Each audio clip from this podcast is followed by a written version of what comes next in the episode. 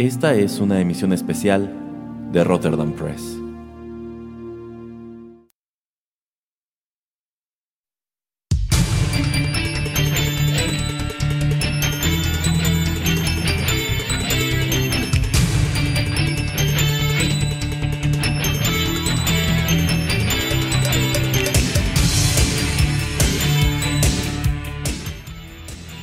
Amigos, ¿qué tal? Qué gusto recibirlos en una nueva emisión especial del podcast. Los saluda a través de estos micrófonos Erasmo de Rotterdam Press en compañía del inevitable señor Pereira. ¿Cómo le va señor Pereira?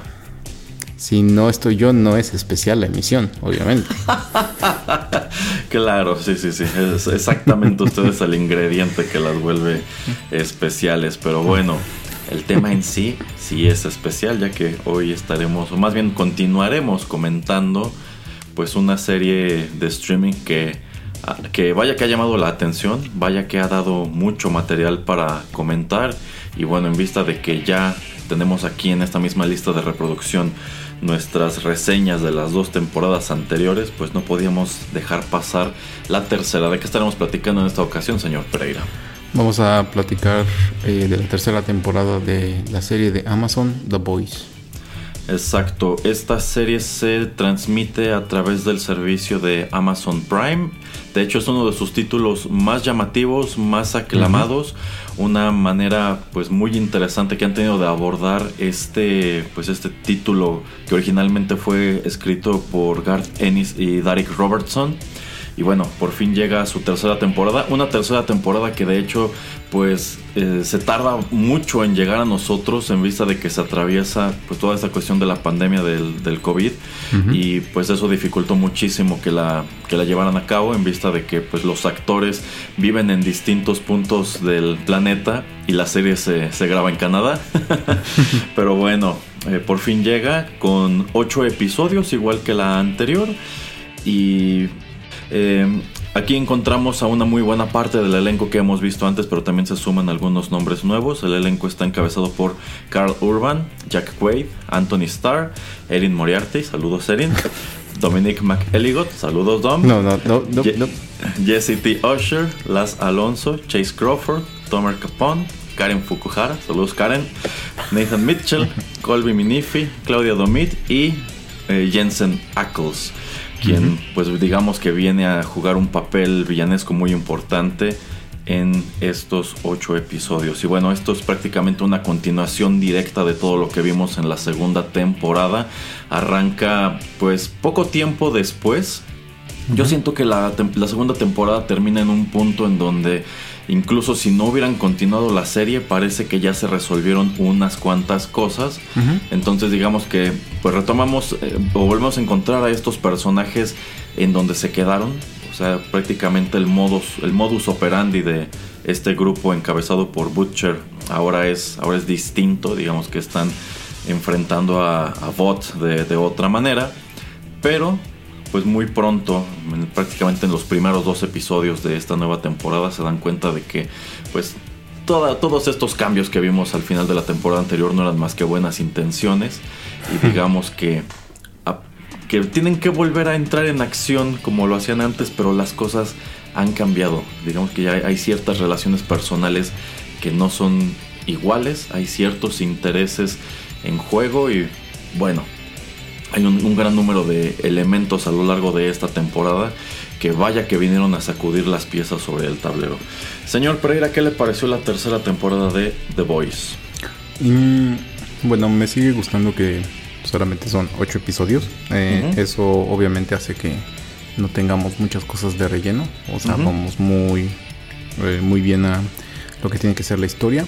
Y a muchos les gustará, a muchos no les gustará esto de que pues empezamos la historia y básicamente con un equipo de The Boys pues separado, ¿no? O sea, casi casi digamos que los únicos que están medio trabajando juntos es eh, Frenchy y, em, y Carl, Carl se me fue el nombre ahorita. Eh, Butcher. Butcher.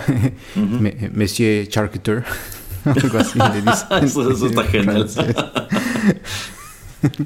y este Químico también. Em, y bueno, tenemos este al personaje de Jack Quaid, a Huey, que bueno, se fue con esta senadora, que bueno, están como pues revisando o eh, son los que supervisan, ¿no? Todo esto que tiene que ver, que, ver con los superhéroes. Y em, bueno, este Mother's Milk, MM, eh, pues él ya básicamente decide dejar todo esto eh, en base a, pues, a poner a riesgo a su familia, a su hija en la segunda temporada.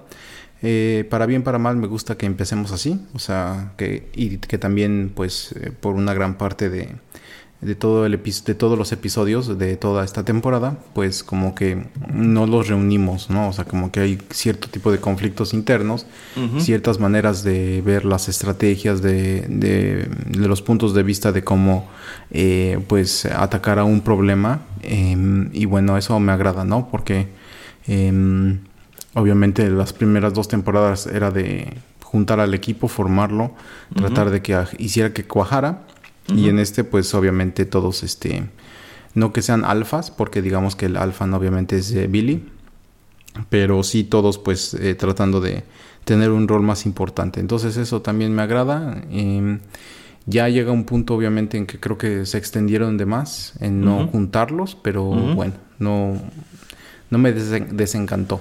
Eh, y de las otras cosas, nada más como para terminar mi primer comentario, em, me, me, gustó mucho que sigue siendo muy over the top todo, ¿no? O sea, todo son cosas que tú dices, no puede ser, ¿cómo es que hicieron eso? O sea, por ejemplo, en este episodio de Hirogasm y todas esas cosas que pasan ahí.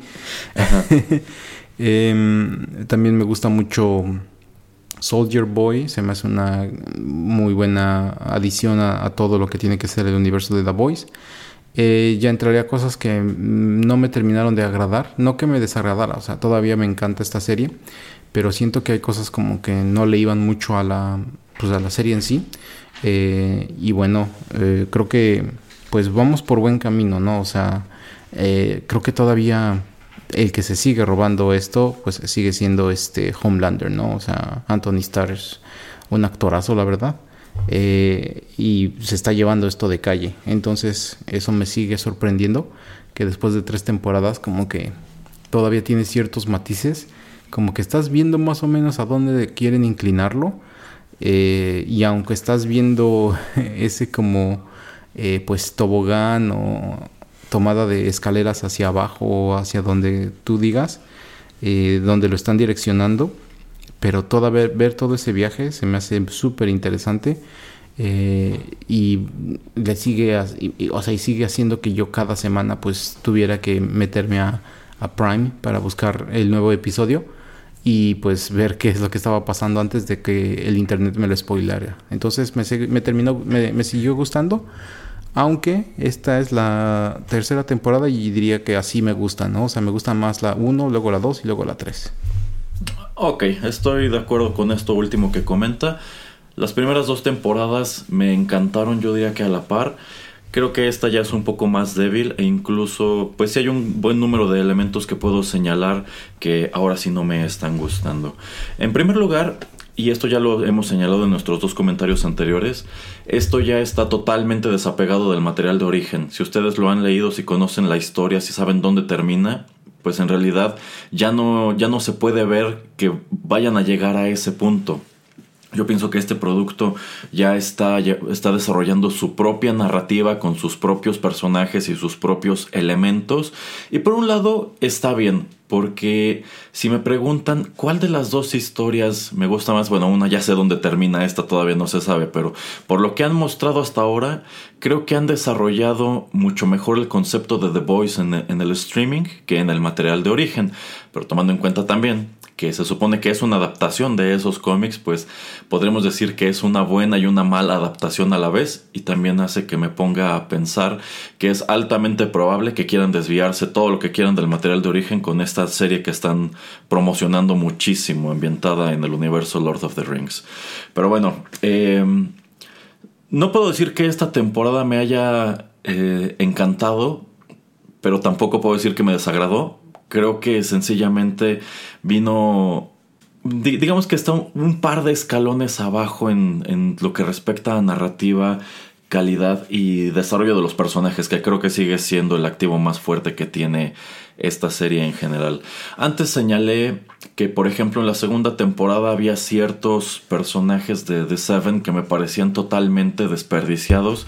Y dentro de lo que cabe aquí tratan de, en algunos casos, redimirlos o al menos mostrártelos un poco más. Y en algunos casos, pues ya quedó este patente que hay otros con los que sencillamente ya no sabían qué hacer y aquí encontraron una manera muy conveniente de sacarlos de la, de, la narrativa. Y entre esos elementos que no me gustan es que, como ya bien dijo el señor Pereira, en un principio el equipo pues, de nuestros héroes de The Boys está resquebrajado y en realidad a lo largo de esta temporada no es como que terminen de, reunirse. O sea, se reúnen, pero digamos que las cosas todo el tiempo son muy tensas, sobre todo pues entre, entre el francés y, Butcher, porque el francés como que, como que ya está harto de esta vida y está viendo pues la posibilidad de, de huir de ella, ¿no? De agarrar a Kimiko, llevársela lejos y olvidarse de todo este asunto, pero como que Butcher sencillamente no quiere soltar a ninguno, incluso eh, pues MM en un principio igual ya parece estar retirado, parece estar viviendo pues no tranquilo, este, eh, sino preocupado por cosas que están sucediendo con su familia, pero como que igual ya se olvidó de toda esta cuestión relacionada con los superhéroes. Y Butcher en realidad utiliza toda la cuestión de Soldier Boy como palanca para traerlo de vuelta. Y en, y en sí Butcher los reúne, pero los reúne por la fuerza, porque si algo te queda claro es que ya nadie quiere estar aquí. Y digamos que esto viene a cambiar muchísimo tu percepción de, de, quién es Butcher. De hecho, este es un Butcher un poquito más cercano a lo que ves en el cómic, porque antes como que, como que tú entendías que en este grupo había una cierta camaradería, ¿no? Había confianza y como que ahora ya todos están en este plan de en, primer lugar, ya ni siquiera estamos seguros de querer, de querer seguir haciendo esto y tampoco estamos seguros de que podamos confiar tanto en, este hombre que es el, líder del grupo para, para, bien y para mal. Entonces, eh, no sé, siento que hay elementos en, esta dinámica de grupo que, no termina de encantarme, así como el hecho de que, pues sí, del otro lado de la mesa eh, Homelander sigue siendo un personaje del tamaño del mundo. Eh, y precisamente por eso siento que el resto de personajes asociados con botas a su alrededor, pues terminan ahora pareciendo como muy, como muy patéticos. Y es que hay un número de cuestiones en lo que a Vogt respecta que no van a ninguna parte. Por ejemplo, eh, y bueno, claro que vamos a comentar esto con total libertad de spoilers. Eh, pues digamos que uno de los personajes llamativos y escandalosos de la temporada anterior fue Stormfront. Pero digamos que este asunto de Stormfront quedó solucionado dentro de la misma temporada. Yo no sé por qué tenías que ¿Por qué tenían que mostrarte una escena en donde descubres que Homelander está manteniendo vivo el, cuerpo de, esta mujer? Solo para que escasos dos minutos después dentro del mismo episodio descubras que ya murió. Yo creo que habría sido más, más fácil decir, pues, al final de la segunda temporada murió, murió porque pasó lo que pasó y, se, y se acabó. Y, si es, y esta es una línea argumental que introdujiste pero no fue a ninguna parte. Del mismo modo que en la segunda temporada introduces a Giancarlo Esposito como este nuevo director de bot, quien a quien yo siento que trataron de manejar pues totalmente como si fuera Ghost Fring, como que este villano e, e, elegante y carismático, quien parece tener siempre un as bajo la manga, y de nuevo termina sacándolo de, de juego muy pronto sin que en realidad hayas llegado a apreciar qué tan peligroso era este hombre o qué tanto podía llegar a manipular las cosas dentro de Botok o qué clase de problemas podía causarle a Homelander en vista de que la, de que la relación entre ambos era tensa. O también esta cuestión del, pues, del reality show mediante el cual eh, pues están buscando a un nuevo integrante para The Seven que en un principio tú piensas que va en una dirección, sobre todo tomando en cuenta que este, este superhéroe que es como como una especie de popstar. este, se supone que eh, es un exnovio de, de Starlight y pues tiene esta cuestión de que Huey como que se pone celoso y demás. Tú pensarías, ok, aquí como que ya me, quieren vender una especie de triángulo amoroso y que le revelan este, toda esta cuestión de que pues detrás de Bota hay mucha corrupción y que Homelander no es lo que parece. Y tú pensarías, ok, este, este personaje viene a sumarse al elenco para ser una especie de aliado. Y de nuevo, es otro personaje, es otro hilo conductor que no va a ninguna parte. Y después está esta cuestión de que Starlight empieza a simular una relación con Homelander delante de las cámaras, según ella, para, pues digamos, estar bien infiltrada y poderle pasar información a Hugh y a los otros. Y también es algo que a media temporada no fue a ninguna parte. Entonces sí hay un número de, de, cosas que dije, es que siento que en esta temporada pasó mucho, en las dos anteriores también pasó mucho, pero se sentía como que era un avance muy orgánico y aquí en cambio sí sentí que todas estas fueron cuestiones atropelladas que quizás son ideas que arrojaron sobre la mesa y dijeron, esto tiene potencial, esto va a llamar la atención, esto lo podemos explotar. Y como que a los 15 minutos dijeron, siempre no. Entonces, quítalo. Ajá. Mm, no estoy en total acuerdo con usted en, estos puntos. Em, por lo menos, por ejemplo, lo de Stormfront, yo creo que, em, o sea, para bien y para mal la muestran, pero también te mencionan que ella comete, se, suicida. Eh, yo creo que esto tiene mucho que ver con esta percepción que tiene Homelander de que, pues, no es querido, no es amado. Eh, y de que Steedwell pues eh, también muere en la primera temporada, luego en esta Stormfront. Y pues en esta no tiene a nadie, ¿no? Entonces eso por eso como que su obsesión también de encontrar a su hijo, eh, de tener pues cierto tipo de conexión, ¿no? Porque él se está dando cuenta que la mayoría de la gente que trabaja para él, la gente que pues se encuentra en el público, la gente, bueno, los superhéroes que están con él como colaborando, que pues la única manera en que él puede tenerlos a todos este, ahí atentos es pues por, por el miedo que les inflige, ¿no? O sea, nadie en verdad lo, lo digamos, lo quiere por quien es, ¿no? Entonces eso también como que tratan de hacerlo o de explicarlo un poco cuando, cuando está hablando con, con Queen Maeve. Em, entonces por eso yo creo que tal vez va a ser una cosa que pague hasta la próxima temporada.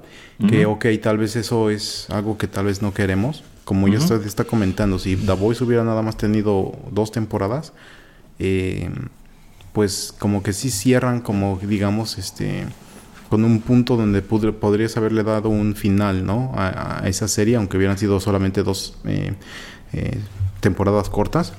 Aún con la primera, ¿no? Si nada más hubiera visto una, tal vez, este, pues con eso pero yo creo que em, esta temporada, así como algunas cosas de la primera donde pues no resolvemos mucho lo que pasa con la esposa eh, de Butcher, eh, pues en esta también tenemos que poner ciertas cosas que tienen que pagar o que tienen que ser reveladas este, en la próxima temporada. Y yo creo que es por eso, ¿no? O sea, como que eh, por lo menos lo de Stormfront. Y la otra parte de lo de este chico popstar, que no me acuerdo el nombre del superhéroe. Supersonic. Ah, ese Supersonic de Seattle. Eh, yo creo que a él me gusta cómo pues tratan de hacer que eso, ¿no? Que traten de tener algún tipo de complot. Eh, Queen Maeve, Starlight, etcétera. Pero al momento en que Homelander se deshace de este Supersonic, básicamente la está amenazando otra vez a Starlight de, o sea, ya déjate de tus jueguitos de la segunda temporada, o sea, esto no te lo voy a permitir. Y creo que eso está bien hasta cierto punto porque todos sabemos que Homelander está súper OP, ¿no? Entonces, en cualquier momento podría matar, asesinar, desaparecer a quien él quisiera, como hace a Queen Maeve, que la desaparece y no le dicen a nadie. Eh, y nadie lo va a cuestionar. Y como controlan medios, pues ellos pueden tener su propia narrativa. Entonces yo creo que la manera en que no tenemos que asesinar a Starlight es es que tienes muchos seguidores, es que vamos a simular esto, vamos a hacer otras cosas, pero déjate de tus tonterías porque si no voy a matar a todos los que tú conoces y a todos los que eh, pues son este queridos por ti. Y eso me gusta, ¿no? Porque es que si no, no tenemos una confrontación, es lo mismo cuando pasaba cuando con Superman, ¿no? O sea, siempre tenemos que traer a otro tipo de villanos o algún otro tipo de situaciones como para que estén un poco al nivel, ¿no? Es así también esto como lo que pasa con Goku, ¿no? O sea, siempre tenemos que hacer como más nivel, más nivel, o sea, un, enemigo más fuerte, etcétera. No, casi nunca es un enemigo más inteligente, más astuto, etcétera. Que, en, por ejemplo, en el caso de Superman tendría que ser este, Lex Luthor y en el caso de The Boys, pues tendría que ser este equipo de ellos que eh, intentan de una u otra manera detener no solo a Homelander, pero sí a otro tipo de superhéroes corruptos. Eh, que también me hubiera gustado tal vez alejarnos un poquito de Homelander, o sea, alejar estos dos grupos, a The Voice y a Homelander y a The Seven, eh, que The Seven hiciera sus cosas y que The Voice eh, estuviera como pues tratando de detener a otro tipo de personajes, que creo que es lo que se van a tratar de enfocar en, en la siguiente temporada por cómo termina esta, pero bueno, ya veremos eso. Entonces, em, no sé, o sea, no es que esté en total desacuerdo con usted, pero siento como que iban por esas direcciones, ¿no? O sea, como, ok, ¿cómo hacemos que Homelander pueda ser un personaje imponente? Pero tenemos que darle cierto tipo de restricciones o cierto tipo de razonamiento porque él no nada más llega y les corta el cuello a todos, ¿no? También con esto hace de que pues, se siente todo solo y deprimido y va, va a la casa de, de, Billy Butcher y se sienta a platicar con él. Y le dice, al final vamos a hacer tú y yo peleándonos, o sea, a la muerte. Y me gusta eso, ¿no? O sea, como que Billy también se siente hasta honrado por eso, porque dice, o sea, mírate a ti, ¿no? Eres un semidios, eres alguien tan poderoso y crees que yo voy a ser como tu enemigo que va a estar a la par de ti, ¿no? O sea, sin antes saber este tipo de pociones que Billy pues consigue a través de, de Vogt. Y bueno, entonces yo creo que también por ahí íbamos. Y también otra de esas cosas que hacen que estemos entrando mucho, no sé si para bien o para mal, toda la serie en Homelander, es esa decisión que él toma, ¿no? De, eh, pues a Giancarlo Esposito, digamos, eh, sacarlo, simplemente por decir que está haciendo cosas mal. Y él toma el control de la dirección también general de, de la empresa sin él saber nada. Me gusta mucho esta primera junta que tiene con todos los, estos altos ejecutivos y que le hablan acerca de impuestos después de deudas y todo esto, ¿no? Del, eh, de, bueno, sí, de, pagar todos este tipo de impuestos, los, ingresos netos, etcétera, etcétera. Y se saca él de onda así de, yo no tengo ni p idea de todas estas cuestiones, pero en lugar de mostrar debilidad también en ese sentido, trata de cambiarlo y lo que hace con Deep de, pues a él ponerlo en la unidad de inteligencia y hacer que corran a todos. O sea, él, te estás dando cuenta que él no sabe correr una organización, ¿no? O sea, que no porque sea un personaje súper poderoso, eso va a significar que él sepa, pues, gobernar o dirigir o ese tipo de cuestiones, ¿no? O sea, son este tipo de fuerzas, estos superhéroes, o muchos de los superhéroes, que están para detener algo que está pues causando un problema o está causando interferencia con la vida diaria de las personas, más no son personajes que tú quisieras ver en un consejo, eh, así como a Erasmo le encantó en Doctor Strange los Illuminati, o sea, no están para eso. Em, entonces yo creo que probablemente van a pagar muchas de estas cosas en la siguiente temporada pero no sé si usted también cree que estábamos muy centrados también en, Homelander esta temporada. Eh, totalmente, y es que el resto de The Seven, la verdad es que no han probado ser grandes amenazas. En sí, algunos de ellos este, los han manejado incluso como, como patiños, como personajes humorosos, como es el caso de, de Deep, quien aquí tiene algunos momentos medio perturbadores. y en el caso de A-Train, pues en realidad ya ni siquiera lo pueden manejar como un villano, sino que le dieron por completo un giro que terminó por gustarme. O sea, este, este, este, momento, precisamente en el episodio de Hero Gasm, cuando vuelve a encontrarse con Huey después de que ocurre pues este, e, e, este acontecimiento en el cual pues su hermano queda este parapléjico eh, y, y pues su primera reacción al verlo es pedirle perdón, que es algo que nunca hizo en la primera temporada, porque pues por fin puede entender exactamente cuál es el daño que le hizo a este, a este chico cuando en la primera temporada, pues como era una superestrella, pues estaba tan lleno de sí mismo que sencillamente creyó que podía remediarlo entregándole un cheque y tomándose una foto, ¿no? Exacto. Entonces, eh, pero bueno, el punto es que en realidad la serie se queda sin villanos. O sea, si tú, si tú creías en la primera temporada que constantemente estarían enfrentando a este elenco de Seven, la verdad es que no. Entonces sí, te, te, quedas exactamente como usted señala con, con un Homelander que tiene que, ser, que tiene que ser el villano a vencer, pero sencillamente no puedes desplegarlo todavía con todo su poder porque digamos que el suelo no está parejo. Efectivamente, si él quisiera, en 15 minutos encuentra a todas estas personas, les corta la cabeza y se acabó. Entonces, pues digamos que esta temporada también viene un poco a tratar de nivelar el piso, del mismo modo que se nivela el piso un poco en los cómics, que es mediante esta nueva variante de, del Compound V que le otorga al usuario poderes eh, temporales y pues dependiendo de quién lo utilice son las habilidades que, que, obtiene. Por ejemplo, cuando Billy Butcher lo utiliza, tiene esta visión eh, calorífica o láser, pues igualita a la de Homelander, también tiene super fuerza, pero en cambio Huey, solamente puede teletransportarse. y, algo que me encanta es esta cuestión de que, pues como no, no, no es una habilidad que, que, domine, pues cada que se teletransporta deja atrás su ropa. y cuando se lleva a alguien consigo, igual pues se los lleva, este, se los lleva sin ropa.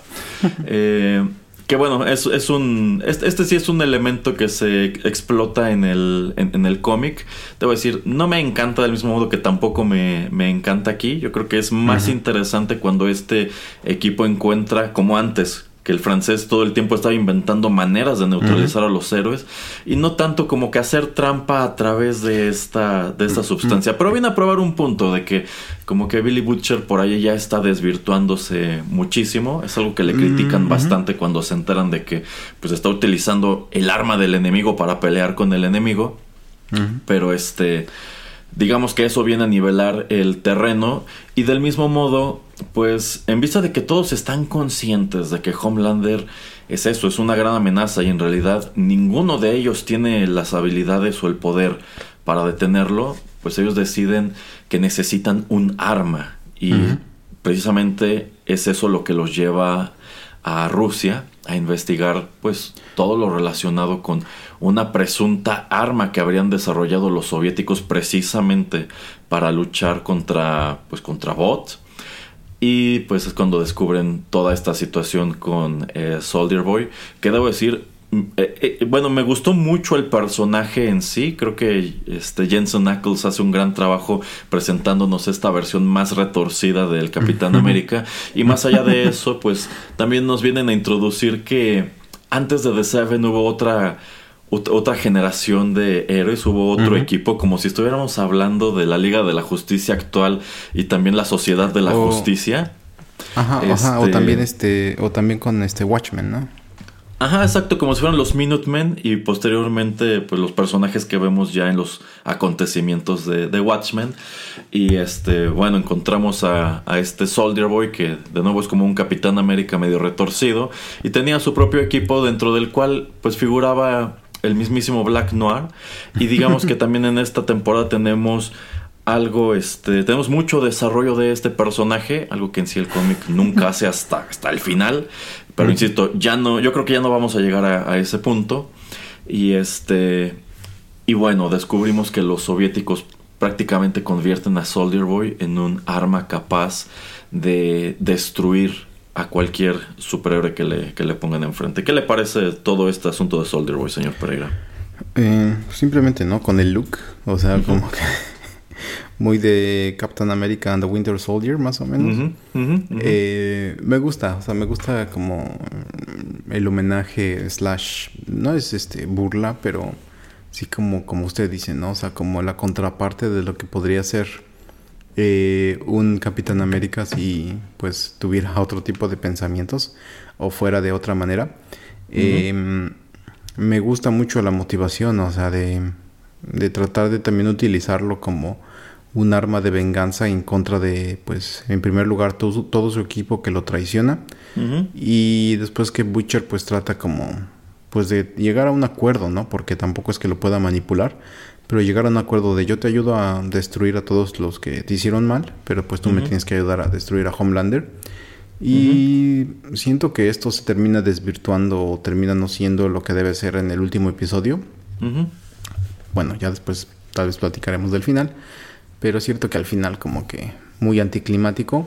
Eh, lo que sí es que estoy seguro que en la, si no es en la cuarta, sí será en la quinta temporada que lo veamos porque debe de haber algún otro tipo de villano detrás de la cortina y no sé si usted se dio mucho cuenta, pero de alguna u otra manera, eh, la en este, por ejemplo, cuando él llega a la ciudad de Nueva York y está esta como esta van, esta camioneta de, entrega y tiene esta radio y empieza con esta música rusa y después este cuando están en la casa esta de los este, gemelos fantásticos.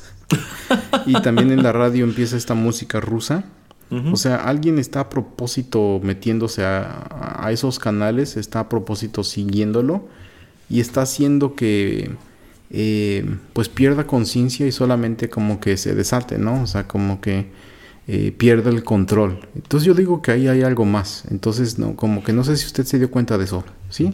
sería interesante que te revelaran que efectivamente detrás de estos experimentos que llevaron a cabo en Soldier Boy hay una organización tipo Hydra, ¿no? Y que todo este tiempo ha permanecido oculta y que quizá en la próxima temporada o si no más adelante aproveche que parece ser que Vought está, bueno, Vought prácticamente va en picada en vista de que ya no tiene un liderazgo capaz y quizá de pronto ellos eh, se rebelen y pues estén listos para pues apoderarse de todo lo que solía ser de, de Vought. Creo que sería una narrativa interesante pero honestamente no estoy seguro de que las cosas vayan para allá.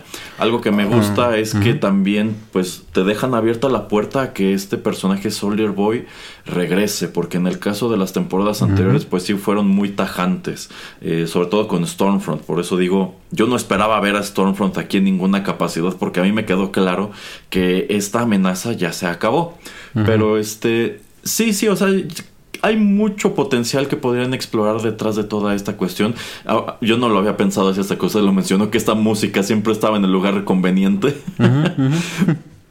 Pero este creo que sería un sería una manera interesante de expandir todavía más este, e, este universo que de cualquier manera ha crecido bastante. A pesar de que cada una de estas temporadas no tiene muchos episodios, pues eso, de, eso, eso permite que se concentren en lo que se tienen que concentrar, casi no hay nada de, relleno. Y también el hecho de que temporada con temporada te estén presentando nuevos elementos del universo, como por ejemplo en la segunda, la, la, iglesia, que aquí de hecho este asunto de la iglesia ya se convirtió en otro tipo de escándalo. y también, este, bueno, aquí en esta tercera temporada, al equipo que manejaba Bot antes de, de Seven, este, y bueno, también esta cuestión de, de que durante la Guerra Fría, pues la Guerra Fría en realidad también se trasladó al plano de los, de los superhéroes, ¿no? Sí, exactamente. Em, entonces, bueno, como pues yo creo que nos estamos dando cuenta, se está dando cuenta los que nos escuchan, eh, estamos especulando mucho y no hablando muy concretamente de la temporada, pero pues es que es eso, yo siento que es una temporada como como de transición, ¿no? Ajá, y estamos estableciendo muchas cosas que tal vez van a pagar después. Pero nuevamente, como que. Me o sea, de todas maneras me, sigue gustando y me sigue interesando la, temporada completa. Eh, no sabía eso que usted estaba comentando de los cómics, de que Butcher era una persona, pues, así, pues, este, ni tan relacionada con su equipo como que de, muy desasociada. Em, ojalá que no lo lleven tanto a ese plano eh, yo creo que ahora con lo que pasa al final, con las noticias que le dan al final, quiero suponer que va a cambiar la manera de ser por lo menos un poquito, pero bueno, ya veremos. No tanto para que se den cuenta todos los demás, pero sí tal vez este, un poco menos para tener un poco más de eh, cohesión en el equipo, pero bueno, ya veremos.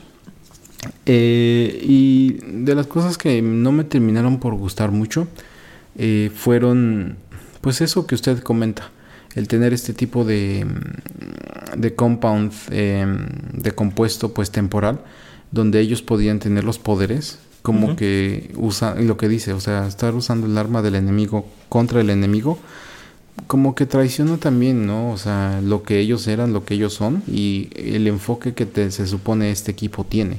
que, ok, tal vez no tiene que ser Franchi Donatello para tener que hacer todos los gadgets para pues detener a cada uno de los eh, pues este superhéroes, entre comillas superhéroes. Pero pues sí que de otra una manera u otra, más eficaz como estábamos viendo en la primera temporada cuando derrotan al hombre invisible, eh, que encontrarán otras maneras, ¿no? De pues encontrar a los superhéroes y también de detenerlos sin tener que estar basando todo esto en fuerza bruta porque pues obviamente ellos no tienen ningún tipo de fuerza comparada con, con todos estos este, superhéroes entonces, eh, la primicia me gustaba mucho en la primera temporada. ¿Qué harías tú si los superhéroes son corruptos y no les importa a nadie y tienen que ser detenidos? O sea, ¿cómo lo harías? Y aquí, pues, básicamente es de, pues, tomo la vía fácil, hago el atajo y veo cómo le hago, ¿no? Entonces eso también como que no me termina 100% de, de convencer que lo hayan hecho. Pero otra vez, eh, el tener un personaje, pues tan, tan poderoso como Homelander, creo que no te iba a llevar a otro lugar más que hacer este tipo de compuesto temporal o encontrar un arma como lo hicimos con Soldier Boy. No me hubiera, me hubiera gustado que no lo hubiéramos hecho las dos cosas al mismo tiempo. Tal vez presentarnos en esta temporada Soldier Boy y de cualquier manera pues tratar de ser inteligentes para pues tratar de protegerse que de cualquier manera pues este Frenchy y también MM pues tienen que hacerlo, ¿no? Porque ellos nunca toman este compound. Entonces, este yo digo que de esa manera pues hubiera sido una temporada mucho más interesante y yo no hubiera sentido que estar, estaríamos que ninguno de los personajes que están ahí están traicionando lo que ellos eran las temporadas pasadas. Exacto, sí, pero a fin de cuentas, insisto, ese sí es un elemento que viene eh, directo del cómic. Habría funcionado mejor como usted lo dice, quizá enfocarnos 100% a la línea argumental de Soldier Boy en esta temporada y que ya al final como que empezaran a asomar a la existencia de este otro de este otro compuesto y que ese fuera el hilo conductor de la de la cuarta. Que bueno también otra cuestión es que nosotros terminamos la segunda temporada sin tener idea de para dónde iba la historia y aquí se repite este fenómeno de la letra. Te queda claro a quiénes van a perfilar ahora como los grandes villanos a vencer pero de nuevo no tienes idea cómo lo harán no sabes eh, exactamente para dónde va la relación entre todos nuestros personajes eh, principales y sobre todo eh, siento que se desvirtúa mucho, por ejemplo, esta arma que descubre Maeve al final de la segunda temporada, que es el video del avión, y que dice, bueno, con esto podemos frenar a Homelander porque pues a él le importa mucho su imagen, ¿no? En vista de que es una persona tan necesitada de aceptación, pues él necesita que el público lo quiera y si nosotros hacemos público esto, pues no, no, le va a convenir. Pero pues todo a lo largo de esta temporada tú ves a Homelander ya empezar a incurrir en una serie de conductas incluso peores y realmente no hay consecuencias.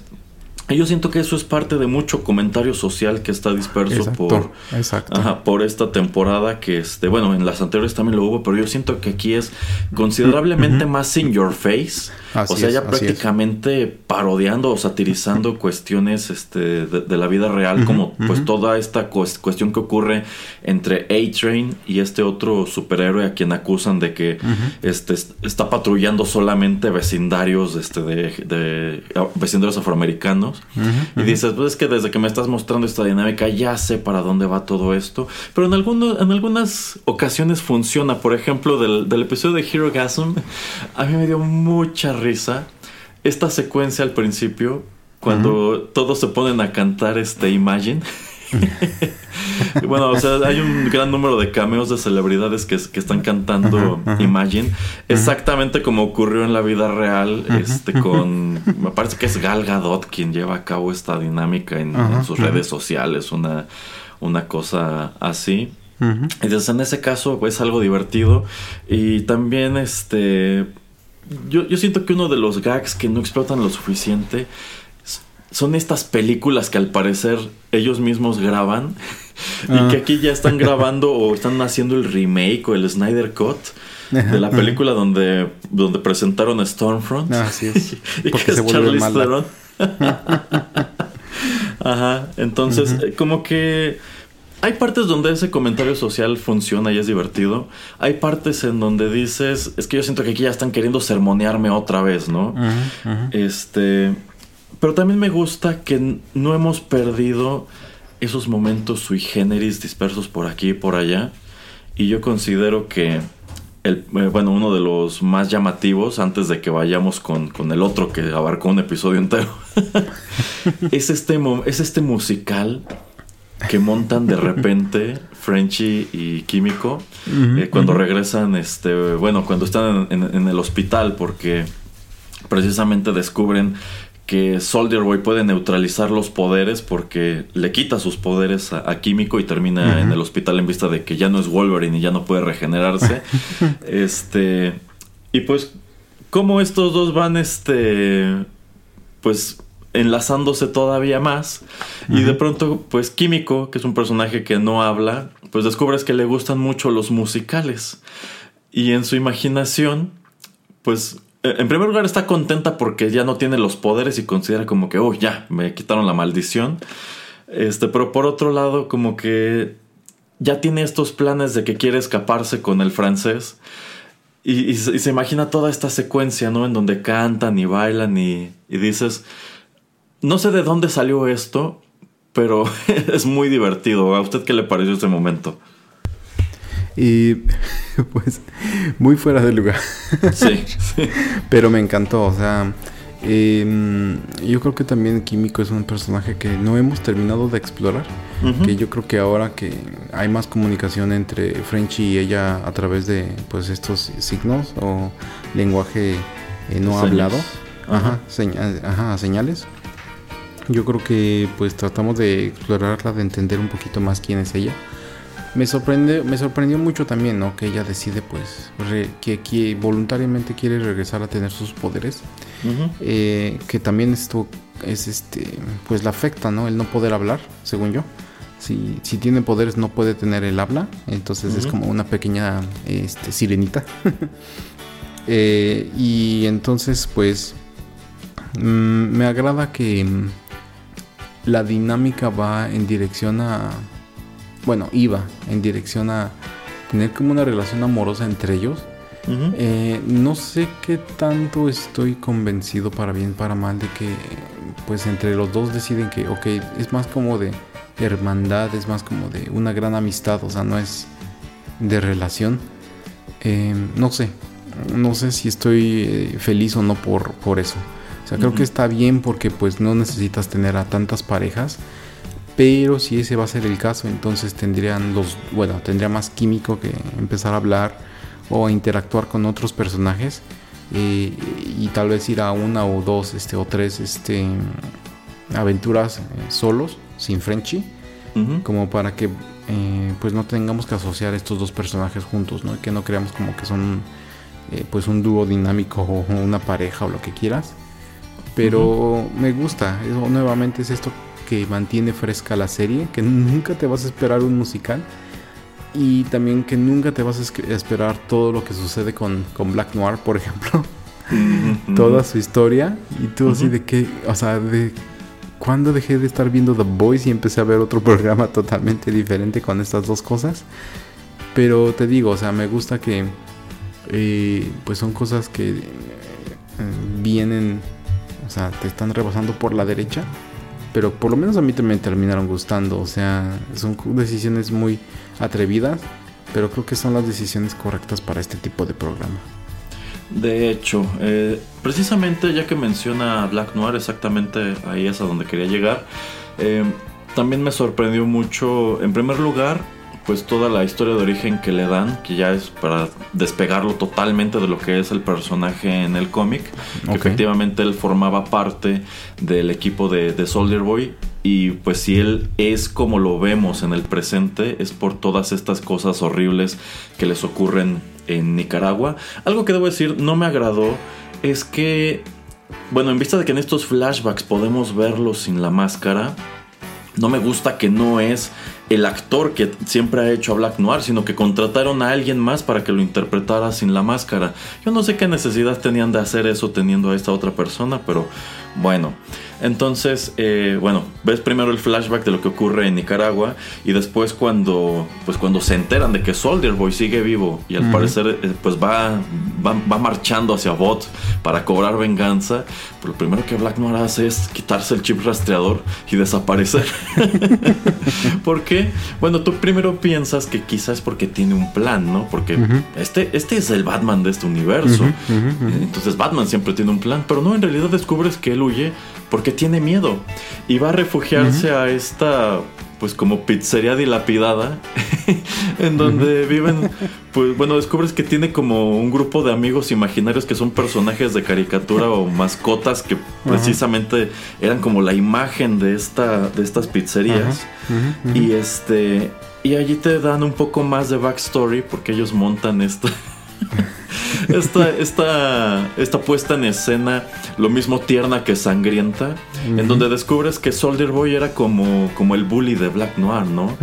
Y que pues no le permitía brillar este, como celebridad y que lo golpeaba y al parecer incluso le provocó daño cerebral y por eso ahora no habla.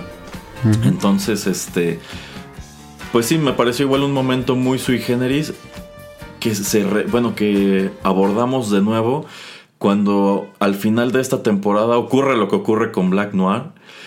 Y por algún motivo hasta me pareció un momento tierno, ¿no? O sea, como quizá lo, único en lo que puede pensar, ya que sucedió esto, es precisamente en esos personajes que él tiene en la cabeza, que al final del día eran como que sus únicos amigos, ¿no? Porque tú lo que entiendes es que igual es una persona muy solitaria, igual que Homelander, pero cada uno ha lidiado con esto a su propia manera. ¿O a usted qué le pareció? Nuevamente, yo creo que estábamos teniendo una expectativa eh, con todo lo que tenía que hacer o lo que iba a ser Black Noir eh, y que te lo hayan hecho o, explicado o, te hayan este eh, de una manera muy diferente dicho quién era, de dónde viene y quién es, me gusta. O sea, como que este tipo de misterio, obviamente alguien que tal vez no puede hablar, no quiere hablar, no sé, nunca te dicen si es este algo que le pasó anteriormente o lo que sea. Em, me gusta que tiene que ser la narrativa con este tipo de personajes de caricatura que no sabe si los está viendo a todos a todas horas en todos tiempos yo creo que pues probablemente los ve eh, lo más seguido solamente ahí en, esta que es como su casa, que es esta como pizzería abandonada. Em, no sé qué tanto estoy convencido de que este haya sido el personaje y la manera en que pues este termina eh, saliendo del show. No, no sé si hubiera yo también pensado en otra, en otra manera, pero yo creo que también como que dijeron, bueno, es que tenemos a Black Noir, ¿cómo nos deshacemos de él? Porque ya no lo necesitamos porque se sintió mucho así por lo menos su muerte, ¿no? O sea, si hubiera sido tal vez de otra manera, creo que eso hubiera estado un poquito mejor. Tal vez enfrentando a Homelander, tal vez enfrentando a, Soldier Boy. Pero que fuera solamente así, como que no, no me terminó de gustar. O sea, tú es que nunca lo vimos hacer nada espectacular realmente. O sea, más allá de esta escena en la segunda temporada cuando va a la casa de la mamá de Butcher a, buscarlos y ves que es este igual como una máquina imparable. más, más allá de eso, nunca lo viste hacer nada espectacular. O sea, te queda claro que al parecer es muy peligroso y precisamente por eso es como que la única persona al interior de The Seven en quien Homelander confía. Pero tristemente nunca te lo desarrollaron. O sea, si ya querías deshacerte de él porque efectivamente es un personaje que solamente está allí desperdiciado, quizá pudiste haberlo despedido de una manera muy espectacular. O sea, no, no, no, no lo saques como lo sacaste aquí. Si ya me estás preparando para un eventual enfrentamiento entre él y Soldier Boy, yo hubiera preferido que Soldier Boy lo despachara. Pero, y es que creo que eso es el encanto y lo bueno y lo malo del programa. Que tú te generas una expectativa y, y, te terminan tirando o te terminan aventando algo que tú no esperabas. Entonces, eh, como que yo creo que eso también lo hace agradable para ver este show porque no sabes qué es lo que va a suceder. Pero también como que pues no sigue una línea tan lógica a lo que tendría como que digamos pasar. Em, y bueno, te digo, eso también lo puede ser muy cómico y a veces tienes que ser muy valiente para tratar de tener este tipo de narrativa. Eh, como por ejemplo, pues el tener a, a Victoria Newman, ¿no? O sea, como que en la segunda temporada todo el misterio de por qué están explotando las cabezas y todo esto y al final el big reveal en el cierre de la temporada, de la segunda temporada, eh, para saltar a esta nueva y que pues no se sienta ella tan amenazante, eh, no como que está llevándonos a un lugar donde tú crees que ella puede estar al parejo de, si no Homeland, sí de algunos otros superhéroes y de que se mantuviera más en, el misterio y más en secreto, ¿no? Lo que, lo que ella era y lo que ella podía hacer. Como que también la manera en que pues nos revelan esto con Huey ahí en este callejón, no me terminó súper de convencer. Y es como le digo, ¿no? O sea, ¿por qué ella va a hacer algo así tan en público cuando siempre estuvo muy cuidadosa en, esconder sus poderes? Em, entonces, pues siento que tal vez eh, alguien tenía la idea, no sé, de hacer ocho temporadas y les dijeron, no, ¿sabes qué? Es que nos va a costar muchísimo porque los eh, actores van a, estar pidiendo en X temporada un incremento salarial, entonces lo vamos a recortar, no sé, ponte a cinco.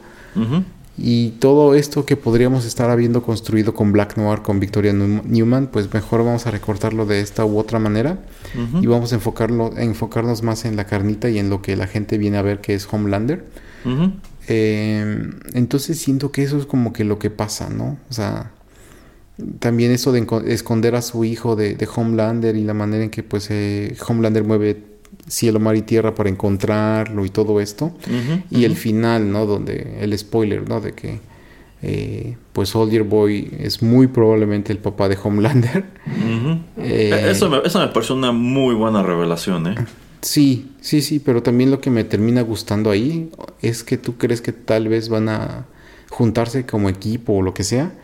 Y que al final no, o sea, Soldier Boy sigue manteniendo su promesa, o sea, sigue siendo eh, la palabra que él dijo, ok, yo te voy a ayudar, tú me ayudas y yo voy a, a, hacerme cargo de él, porque lo veo como alguien patético, como lo veo como alguien que no es el upgrade como él pensaría.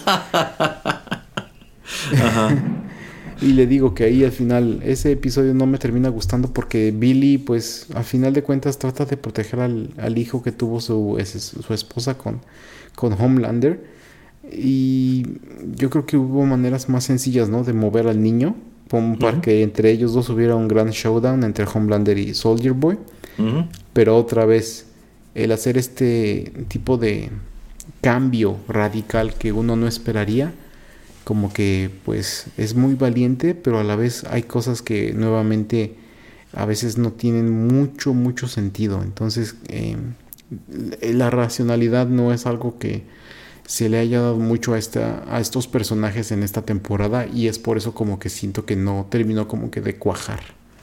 Eh, exacto, por ejemplo, esta cuestión de la relación entre Soldier Boy Homelander y el niño, eh, sí me parece una, buena revelación, ¿no? Cuando descubres que efectivamente Bot se deshizo, o sea, más allá de que el equipo de Soldier Boy lo traicionó y se lo vendió a los, a los rusos, al final del día Bot tenía esta intención porque digamos que ya habían desarrollado a Homelander, que era como la versión mejorada, y ellos esperaban que fuera incluso una versión más obediente, que al final del día lo fue durante un tiempo, ¿no? Este, sin embargo, yo siento que hay una enorme pista en esta charla que tienen precisamente Soldier Boy y Butcher antes de que vayan a, Bot, cuando dejan encerrados a todos en, una bóveda. este, que Soldier Boy le cuenta que pues él vivía eternamente frustrado porque jamás tuvo reconocimiento de su papá que pues eh, eh, eh, al parecer de su papá era un inútil, era un debilucho y que él se propuso demostrarle algún día que no era estas cosas que él decía y precisamente por eso se somete al tratamiento con el Compound V, pero que incluso cuando se convierte en un super soldado, el papá le sigue diciendo que es patético porque solamente obtuvo esos poderes haciendo trampa. Entonces yo siento que este momento cuando Homelander y Soldier Boy se encuentran y le dicen, no, es que yo soy tu hijo y bla, bla, bla, y le pide este, pues que prácticamente formen una bonita familia, abuelo, hijo y, nieto, pues como que es el momento en donde le pegan los daddy issues a Soldier Boy. y dice, bueno, yo era una decepción para mi papá y este es mi hijo y también es una decepción para mí. Entonces lo único que se me ocurre es partirle la cara. Así es. Entonces, este... Por ese lado creo que, creo que estuvo bien, creo que es una buena conclusión a esa línea argumental. E insisto, me gusta que dejan abierta la puerta a que quizás, si no en la cuarta, en la quinta o más adelante o cuando lo necesiten, pueden traer de vuelta a este, a este Soldier Boy que dentro de lo que cabe sientes pudo haber dado más en esa temporada, pero todavía existe la posibilidad de que de eso. Es que también el problema para mí fue ahí que la salida de él y de Queen Maeve es muy anticlimática. O sea, ah, como que te hacen pensar que. O sea, como que es muy rápida, no te deja ni procesar si los dos eh, perecen o no. Eh, pero parece ser por la manera en que te lo muestran de que pues ya pueden ser este eh, personajes que no tengamos que volver a ver en, ninguna de las temporadas subsecuentes. Eh, entonces eso se me hace súper raro, ¿no? Y también esto de que, ay, encontramos un video donde eh, somos Vogt y encontramos un video de vigilancia donde vemos que Queen Maeve sobrevivió. Cuando te están tratando de establecer que ella se escondió en este departamento con este Starlight y con la novia y se va a salir ya de, de la ciudad y todo se va a ir a vivir a otro lugar como para pues ya dejar de esa vida y retirarse. Así como que pues eso hubiera estado bien, ¿no? no, no entiendo por qué necesito saber que, que los de Vox pueden verlos. Y si eso hubiera pasado, pues yo creo que muy inteligentemente los superhéroes, eh, perdón, los de la gente que es el, grupo de The Boys, alguno de ellos hubiera encontrado la manera de borrar ese, pues ese video de vigilancia. Entonces, este, no sé. Se me hace como que una historia, esta, la tercera temporada, que va un poco arriba, va un poco abajo, es una gran ruleta rusa. Eh, Perdón, este... sí. Rueda de la fortuna. ajá, ajá. Eh, montaña rusa, perdón. Em, pero pues, no sé. O sea, le digo, me, me, sigue agradando. Eh, aún con todas este tipo de cosas. Entonces no, que, no sé qué tanto vayan a desvirtuar la historia que usted ha estado leyendo en el cómic, pero yo creo que si le bajan un poco esto del comentario social y empiezan a tener un poquito más de decisiones racionales, aunque no sean lo que uno espera, aunque uno tenga una expectativa y no sea cumplida, pero si está un poquito más eh, racionalizado por qué está actuando de una u otra manera un personaje, creo que estaría mejor. Y sin todas estas cosas como relacionadas con la política, más que nada de Estados Unidos, con comentarios sociales y otro tipo de situaciones que también pasan ahí en la política. Y digo, a Erasmo le, le hizo un poco de gracia esto del video de Imagine, pero pues a mí como que dije, ay no, o sea, ¿por qué me están acordando de algo tan tan bobo. Bueno, a mí me causó gracia porque fue, yo lo sentí totalmente como una burla, como decir, o sea, es una burla, sí, pero sí, es, un ejercicio en la futilidad realmente. Pero para mí, para mí la burla hubiera estado mejor si hubieran usado otra canción, no la misma exacta. Eh, y hubieran hecho exactamente lo mismo de cantar, de que no estamos todos en esto juntos y bla, bla, bla, y cantar una melodía diferente pero que sea así como que tengas que super al, al 99% tener que relacionarlo con lo que hicieron estos otros actores. Mm, como que es tratar a tu público que no es tan inteligente, o sea, es como eh, demeritar la inteligencia del público que está viendo tu, programa para mí un poco. Entonces, eh, nuevamente se me hace eh, que tal vez podemos dirigir el show en otro tipo de dirección, como para alzarlo. Y creo que también este giro que están dándole de que Homelander puede ser mucho más honesto y puede literalmente asesinar a personas este, a quemarropa en pues una plaza llena con público y que en lugar de pues estar pues sentirse tan amenazados o tan con miedo eh, pues esta gente lo aclame más como que yo creo que ahí es este donde mm, se va a disparar Homelander y cuídense todos, ¿no? Y creo que va a ser un, un, show muy diferente este donde él va a sentir que tiene un grupo atrás de él que lo va a estar este, apoyando, haga lo que haga. Entonces va a estar muy interesante. Pues es que terminaron por convertir a Homelander en Donald Trump. O sea, esa es, parte también del comentario social que decidieron meter aquí. Que, eh, y, bueno, esto viene desde el hecho de que luego de que tiene esta especie de breakdown durante, durante un, evento de votos en donde decide pues romper con el libreto y ponerse hablar francamente delante del público y les dice es que este, ustedes no son los héroes, yo soy el héroe y luego luego tienen que salir, no, es que este tu discurso aumentó tus puntos entre la gente blanca, ¿no? Y dices, no, pues claro, o sea, lo están convirtiendo, lo están perfilando como que como si fuera el Donald Trump de, este universo, ¿no? Eh, fíjese que en lo que respecta a Queen Maeve, a mí me pareció un personaje totalmente desperdiciado durante las tres temporadas. No es por decir que haga gran cosa en el cómic, la verdad la ves muy poco en el cómic. Este. Y también tiene una especie de arco de redención igual que aquí. Pero yo considero que si ya estás llegando a ese punto del momento de redención en donde ella decide pues fajarse los pantalones y enfrentar a, a Homelander, dejar de tenerle miedo, yo pienso que es un total despropósito la escena final. O sea, si ella bueno, en primer lugar, ella nunca iba a vencer a Homelander, o sea, sencillamente le estaba pues acomodando unos golpes y demás, pero jamás te quedó claro que ella tuviera una oportunidad de matarlo en ese momento. Eh, y pues no puede continuar peleando con él porque tiene que eh, salvarlos a todos de lo que está por hacer eh, Soldier Boy. Si se está sacrificando de este modo, si digamos que este es su gran momento, la verdad yo creo que el hecho de que, uy, después de todo es que aterrizó en unos, unos contenedores de basura y sigue viva y ya va a poder irse a vivir su vida feliz que siempre quiso, para mí es como decir, pues es que el sacrificio a fin de cuentas no sirvió de nada porque allí sigue eh, Soldier Boy, nada más lo van a, guardar un rato. Y pues ella eh, va a salir de esta historia porque nunca supimos qué hacer con su, con su personaje. Yo creo que habría quedado muy bien si, ok, caen del edificio, ocurre esta explosión y los dos desaparecen. No te confirman ni que estén vivos ni muertos, pero muy probablemente los dos hayan muerto en, este momento. Y digamos que con eso, pues Queen Maeve queda como una figura heroica por todas partes. ¿Por qué? Porque salva nuestro elenco de héroes y al mismo tiempo Vought sigue explotando su imagen como, ah, este, esta es la explicación a su a por qué ya nadie la vio, porque ella se sacrificó para salvar al mundo de la amenaza de Soldier Boy y, demás. Entonces, eh, sí, sí, se siente como que los escritores dijeron, es que no sabemos qué hacer con Queen Maeve, no sabemos qué hacer con Black Noir, entonces sácalos. Ahora, por ejemplo, A-Train, yo creo que uh, si no hubieras eh, revivido a A-Train, también terminas muy bien con el personaje. ¿Por qué? Porque ya le diste la vuelta por completo. Empezó esta historia siendo un reverendo cretino en la primera temporada cae de la gracia en la segunda y en la tercera igual tiene su momento de redención cuando se encuentra a sí mismo del, eh, eh, precisamente en los zapatos de Huey y decide pues sacrificarse también para eliminar a este otro a este otro héroe eh, pues racista.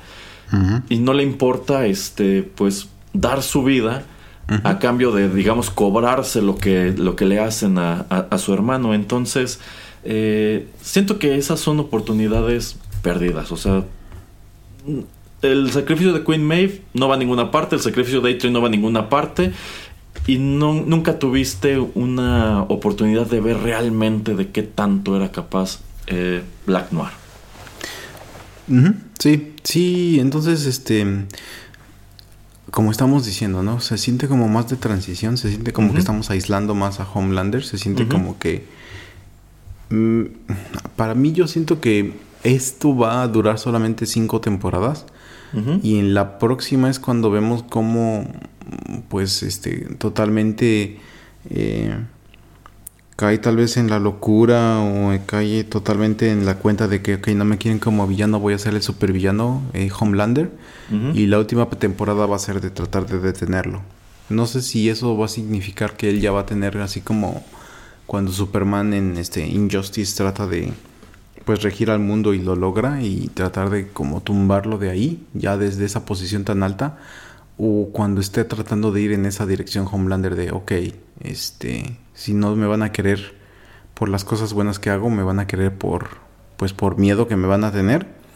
Em, entonces no sé si va a ir en la dirección de, ok, voy a ser el regidor o, ya soy el regidor. Em, pero pues a mí se me hace eso de poner mucho peso de ese lado de la balanza. Estás enfocando todo mucho en este personaje. Y yo pensé por eso también que pues en la segunda temporada no nos íbamos a deshacer de, Storm, de Stormfront. O por lo menos que en la tercera eh, iba a haber una transición en la que ella pues se recuperara y tal vez tras bambalinas pues seguir eh, tratando de manipular sino de tener una relación con Homelander para pues ella también seguir con su propia agenda, pero también como que pues para que no solamente esté todo lo que tiene que ser con villanos en, un solo personaje, que no recaiga solamente en una persona.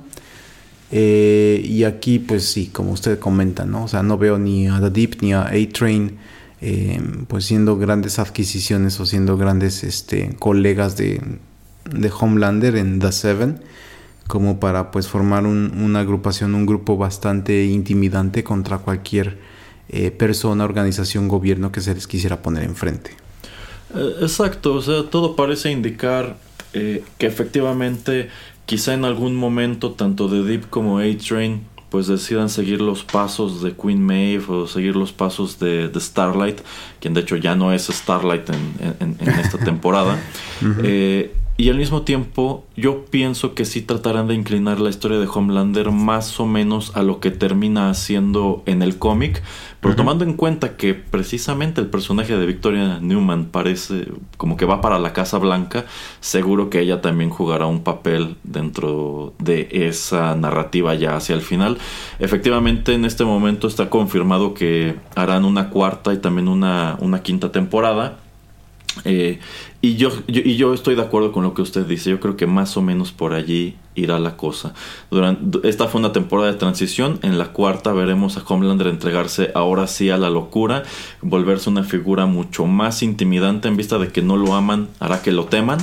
Que es algo que de hecho ya se había propuesto en la segunda temporada.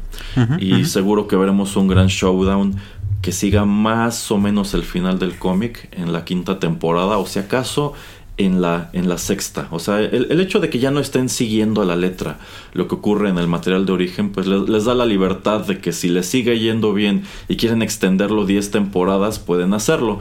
Pero tomando en cuenta que la narrativa ya empieza a tener algunos que otros tropiezos, necesitarías o renovar bastante el elenco de personajes, o si no, pues muy pronto esto va a empezar a sentirse ya como que más de lo mismo, como que nos estamos regresando siempre a los mismos enredos, como que tenemos a todos estos personajes que en un principio parecía que serían grandes villanos y ahora han probado ser muy inútiles, etcétera, etcétera. Pero bueno, ya para ir cerrando con este comentario, pues hay un episodio que vaya que dio, bueno, llamó mucho la atención sobre todo por la manera en que lo en que lo promocionaron y es que, bueno, Hero Gasm, dentro de, lo que, dentro de lo que es el material de origen, dentro de lo que es el cómic, es una suerte de spin-off. El cómic es muy políticamente incorrecto, es muy gráfico, es incluso más gráfico que, la serie. La serie, dentro de lo que cabe, en algunas cuestiones se había moderado. Pero como, como que dijeron, vamos a hacer el episodio de Hero Gasm y allí, allí vamos a, quitarnos este, todas las restricciones y ahí sí vamos a mostrar al menos fugazmente todo lo que no hemos mostrado hasta ahora y pues atrevernos a lo que el cómic en su momento sí se atrevió. Y me llama la atención empezando por el hecho de que este episodio tiene al principio una suerte de disclaimer que dice, este episodio no es apto absolutamente para nadie, está lleno de cosas horribles, obscenas, pervertidas y demás, así que véanlo bajo su propia eh, discreción. Y es que descubrimos que al interior de este universo, todos los años se lleva a cabo un, evento denominado Herogasm, que es precisamente una gran orgía de, superhéroes. Eh, y, y, en este, en este en este episodio, pues el evento se lleva a cabo precisamente en la mansión de estos gemelos, Gemelos fantásticos que solían formar parte del, del equipo de, de Soldier Boy. A ver, señor Pereira, en su opinión el episodio estuvo tan escandaloso como prometía. Mm, no, para mí no. No, Para mí no. tampoco. Pero yo creo que lo hacen porque ya ve que mucha gente como en Estados Unidos es bastante puritana o lo que sea. Entonces, este me hizo recordar el disclaimer, lo que ponen siempre al principio de los episodios de South Park. Em, yo creo que nada más lo hicieron como para fregar también, ¿no? O sea, de que por si alguien pregunta o por si alguien se queja o lo que sea, ah, pusimos un disclaimer, ¿no? O sea, como que nadie debería de ver esto, pero aquí estás viendo. Yo digo que es más por eso, ¿no? Por este tipo como que de grupos este, religiosos, ¿no? Que pueden, conservadores, que se pueden queja- eh, quejar o eh, pues alzar la voz al aire. Eh, de hecho, o sea, me termina gustando el episodio y me, me gusta que repiten un par de veces de este, ay, aquí es este año Hero Gasm y Frenchy va, Frenchy va a estar muy decepcionado que Ah, no sí, sí, puede sí. ser testigo de él. Eh, y también otra vez, este, pues tener a Huey que se teletransporta y tiene que llegar ahí sin ropa es también muy interesante. Lo hace muy chido. Pero, pero a- allí lo, lo que me dio mucha risa es que efectivamente Huey se, se teletransporta al interior de la casa, pero sin ropa porque no, no puede llevar su ropa consigo. Pero precisamente él no lo sabe, pero también Starlight eh, ha decidido infiltrar este lugar porque, porque sabe que Soldier Boy va a matar a toda esta gente. Y lo encuentra adentro y dices, es que esto se va a prestar a un enre- enredo súper cómico, porque ¿qué diablos hace Huey desnudo en este lugar? Ajá, ajá. Sí, sí, bueno, brevemente te pasan este, eh, pues algunas cosas, ¿no? Muy gráficas. Eh, creo que también fue en el primer episodio, ¿no? Donde también están tratando de encontrar y, y, pues si no detener. Sí, sí tratan de estar deteniendo a este eh, personaje héroe que se hace como muy pequeñito, tipo Ant-Man. y todas esas cosas over the top que hace. y se me hizo eso así como que wow, ¿no? O sea, ahí yo creo que por eso es el disclaimer. Y yo dije, no puede ser que se hayan atrevido todas estas tonterías. Y así, no puede ser posible. Lo, Eh, lo de este superhéroe que es como la parodia de Ant-Man, eh, a mí algo que me dio risa es que en realidad ese chiste parte de ¿Lo esta de suerte de... Ajá, exacto, esta suerte de teoría de por qué no Ant-Man se metía al cuerpo de Thanos y después se hacía gigante y pues lo reventaba desde dentro, ¿no? Y dices, exactamente si hubiera funcionado, habría sido así de, así de grotesco. Eh, pero también algo que me da mucha risa de este episodio, bueno, es un chiste recurrente del personaje de The Deep en esta temporada, es que pues al parecer tiene una especie de fetiche con los, con los pulpos. Ajá. y este, bueno, se supone que eh, él todavía viene arrastrando a esta esposa que le enjareta la, la Church of Unity en la segunda temporada y que es como que su manager, es como que su persona de RP, pero precisamente en una escena donde están teniendo sexo en su departamento al interior del edificio de Bot, pues The Deep tiene atrás de su cama una pecera y está este pulpo y te das cuenta que The Deep en realidad pues en quien se está inspirando como para el momento es en el pulpo. Y cuando llega a, este- a esta casa de Hero Gasm, porque a él lo manda Homelander igual como que para averiguar qué, qué- qué va a pasar con Soldier Boy que se dirige a este sitio, pues como que él no sabe que se está llevando a cabo allí la edición de, de Hero Gasm y decide, no, pues éntrale. Y como lo encuentra Starlight, igual con el pulpo entre las piernas. Y no sé si ya pasó antes o pasa más adelante que convence a esta chica que es Más su esposa. adelante. Ajá, creo que sí es, sí es más adelante. Convence a esta chica de, de que tengan un trío con el pulpo. y dices, wow, ¿cómo funciona eso? Sí, sí, sí. Ah, y aparte, porque le revela a la chica que el pulpo es, es hembra. Y que está muy. in- el pulpo está muy interesado Interesado en ella. en ella. como si en serio. Sí, sí, sí. Sí, ese tipo como que em, de bromas, pero como usted dice, ¿no? Como que también The Deep se convierte mucho en The Punchline, o sea, como Eh, que- sí, sí, sí, o sea, no es un villano, es un chiste. Ujú. y A-Train no sé dónde vaya a terminar. Y, Yo, ojalá yo pienso que va a terminar exactamente igual que Queen Maeve, ¿eh? Sí, sí, pero ya lo han salvado mucho, entonces no sé por qué lo han salvado tanto. Y Ya es la segunda vez, ¿no? O sea, la Sí. segunda vez que lo recuperamos. Sí, sí, sí. Eh, y se estaba inclinando mucho él, pues, a solamente sobrevivir y tratar no de, eh, pues, estar en el, en la mala, en el mal lado de, de, de Homelander, sino siempre estar, pues, este, que tenga su visto bueno. Em, y bueno, ya nada más como para cerrar de las cosas, de los ocho episodios, de una de las cosas que me gustaron much- mucho Fue esta escena donde eh, hay una chica adolescente que se quiere eh, a- a suicidar, Ah, ajá. que se quiere aventar de un edificio y llega. ¿Se, se acuerda Homelander- dónde sale esa chica, señor Pereira? Eh, No, no me acuerdo ahorita. en, en Daybreak. Ah, ok. Es Sam. ¿Cómo cree? Sí. Ah, no sí, porque yo vi, cuando llegué a esa escena dije, esta chica se me hace muy conocida. Dije, sí es, sí es. Ah, y confirmé, efectivamente es ella.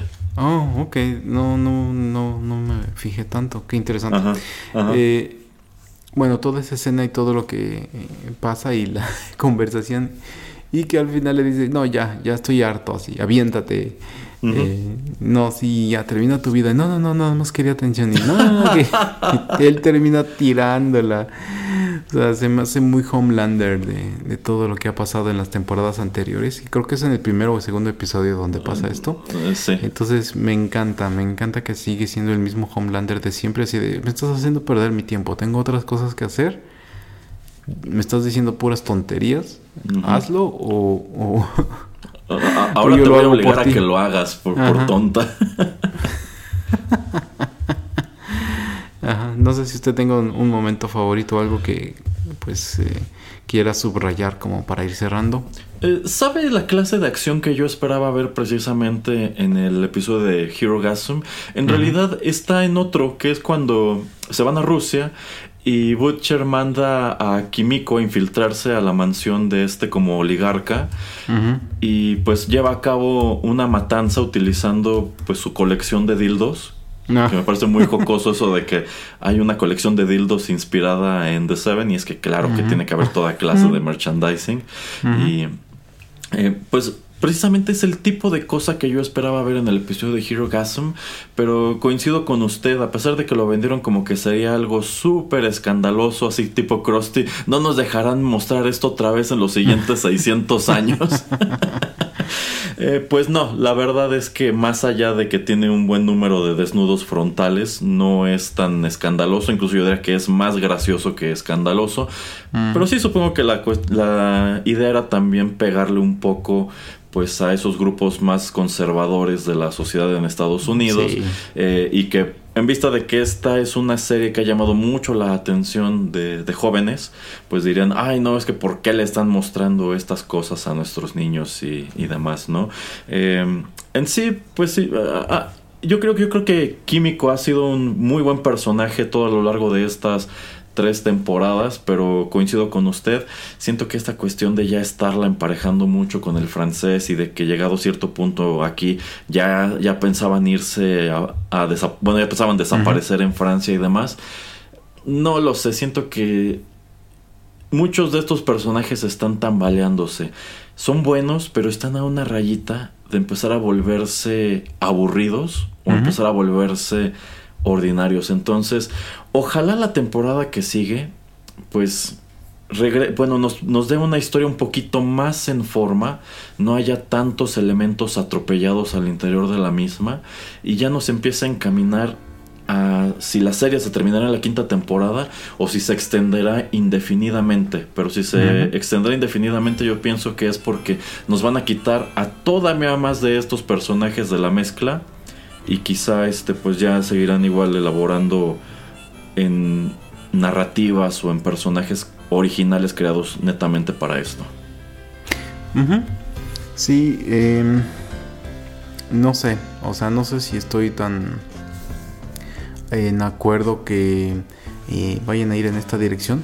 Pero yo creo que, o lo que me imagino es que vamos a tener tal vez a eh, el superhéroe de la semana y vamos a regresar a un equipo de The Voice que va a tratar de detener a eh, personajes con superpoderes que pues se han pasado de la raya em, y dejar un poco de lado que Homelander haga lo que Homelander quiere hacer y que Vicky Newman haga un poquito lo que Vicky Newman, pero creo que nos vamos a enfocar un poquito más en Victoria eh, esta nueva temporada. A ver qué tal está el balance, porque pues para bien y para mal otra vez son solamente 8 episodios por, por temporada. Entonces no creo, no sé qué tanto puedan abarcar de todas estas historias. Pero de todas maneras yo estaré ahí para ver por lo menos las siguientes dos temporadas porque pues sigue siendo un producto que, me termina agradando la verdad. Sobre todo, sobre todo viendo lo último que ha salido eh, en este, la fase 4 de todo lo que tiene que ver por ejemplo con Marvel comparado, pues me sigue gustando Boys más. Eh, coincido totalmente, creo que en este momento es la propiedad mm, mediática de superhéroes más ambiciosa es la que menos se ha desvirtuado de, todas ellas. Entonces sí, igual estaré muy atento a lo que ocurra en la siguiente temporada. Espero, espero que se solucionen algunos de los problemas que tuvo esta, que insisto, no son tan graves como para decir fue una mala temporada, pero sencillamente no fue tan espectacular como lo que te dieron las primeras dos. Esto que usted menciona de reducirlo a episodios en donde enfrentes al, al superhéroe de la semana de hecho, cuando empezó este show, yo pensé que harían exactamente eso, porque en sí el cómic empezó siendo eso, o sea, Homelander no fue presentado al principio como que el gran villano, sencillamente esto es un, universo en donde existe una versión de la Liga de la Justicia, pero en realidad el equipo se dedica a eso, a monitorear la actividad de los héroes y en los distintos números del cómic, sobre todo al principio, pues hay uno que tienen que neutralizar, tienen que matar, tienen que este, capturar, etc. Entonces, si de verdad quisieran prolongar esto indefinidamente, a lo mejor hasta unas 7 temporadas, yo creo que sí necesitaríamos llegar a ese punto. Ahí está otra vez todo el equipo. Vamos a dejar un poco de lado toda la narrativa de, Homelander, eh, o al menos no los vamos a cruzar tan directamente, y que se pongan precisamente a esto, a ir pues deshaciéndose de estos este, superhéroes uno por uno, uno por uno.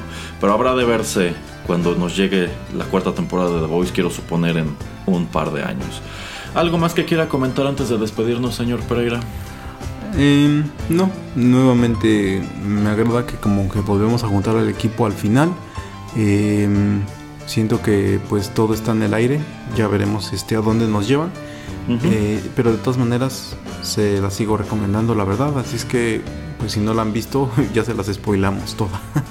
Ah, sí, sí, pero bueno, incluso con todos estos spoilers creo que vale la pena asomar a todo lo que ocurre aquí porque pues evidentemente hay un número de cosas que quizá no mencionamos y que a ustedes pues podrían gustarles o podrían no gustarles.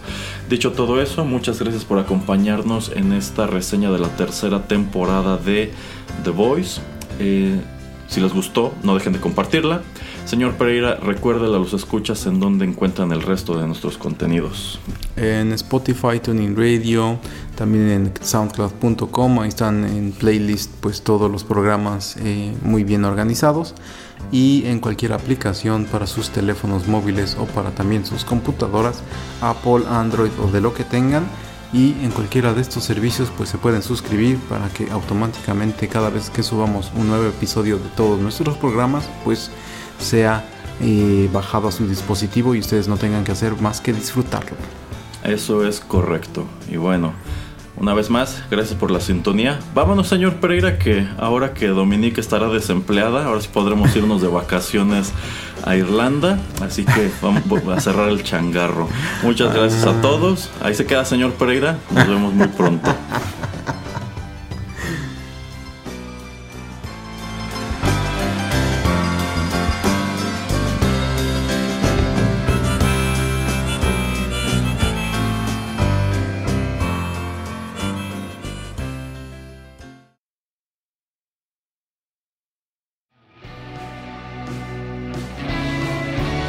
Escuchando Rotterdam Press.